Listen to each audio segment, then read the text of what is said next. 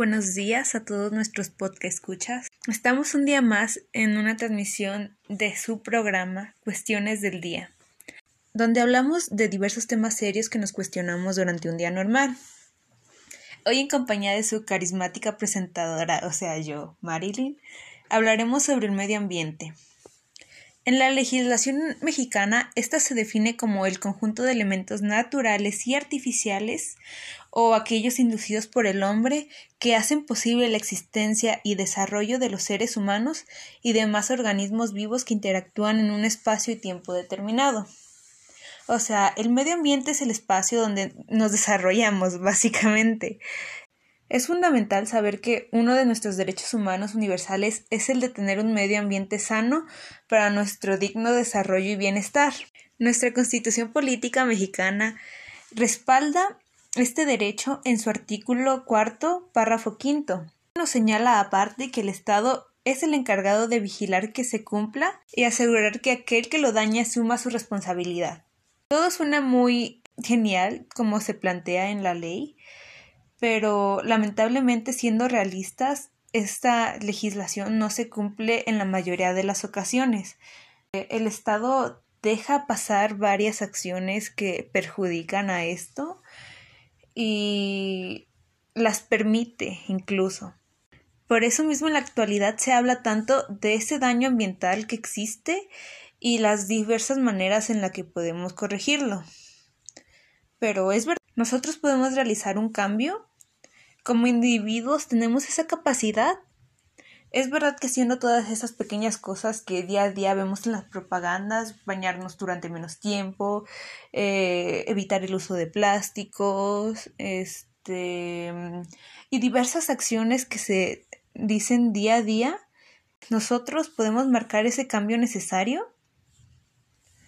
Mm, pues lamentablemente esto no es así pues por mucho que nos esforcemos y ese cambio sí marque algo, siempre estarán esas empresas que realizan acciones que perjudican horriblemente el ambiente.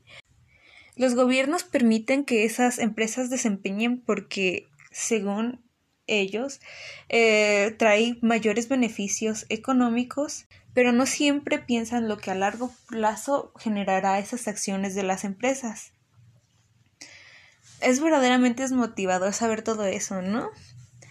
Eh, en mi caso fue frustrante el analizar ello, eh, pues con el tiempo sí intentaba realizar todas esas recomendaciones que se hacen.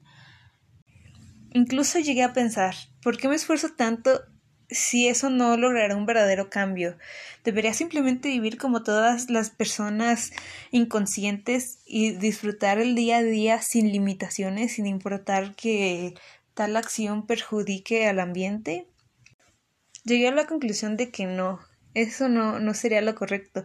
Por mucho que me sienta desmotivada, sé que en verdad eh, vivir tan despreocupada sin importar mis acciones me causaría culpa hacia lo que yo hago. Así que, ¿qué deberíamos hacer nosotros?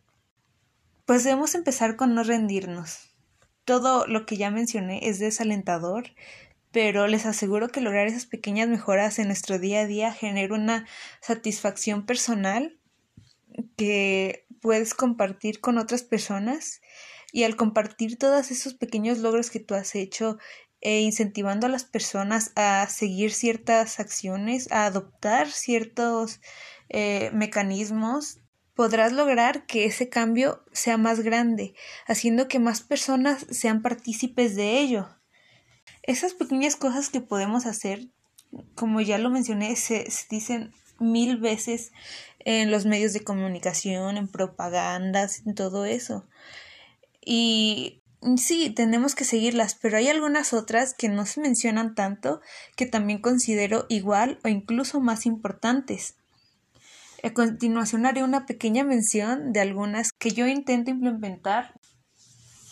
Empecemos con una que no todas las personas pueden llevar a cabo, que sería el recolectar agua de lluvia. Sé que en las ciudades es algo sumamente complicado, pues La contaminación impide que esa agua pueda usarse para distintas cosas, pero en mi caso personal vivo en un pueblo y esa es una acción que puede ayudar mucho. Puedes usar esa agua para regar plantas, para trapear, para distintas cosas. Otro mecanismo que podemos implementar es el hacer más eficiente los lavados de ropa. No siempre es necesario lavar la ropa cuando la usemos. Por ejemplo, tú un día puedes usar algún pantalón y es un día tranquilo, no, no sales mucho, el pantalón queda en un buen estado, no está sucio, puedes volver a usarlo otra vez. Hay incluso ropas que usas por pocos momentos durante el día que incluso pueden ser usados en diversos días.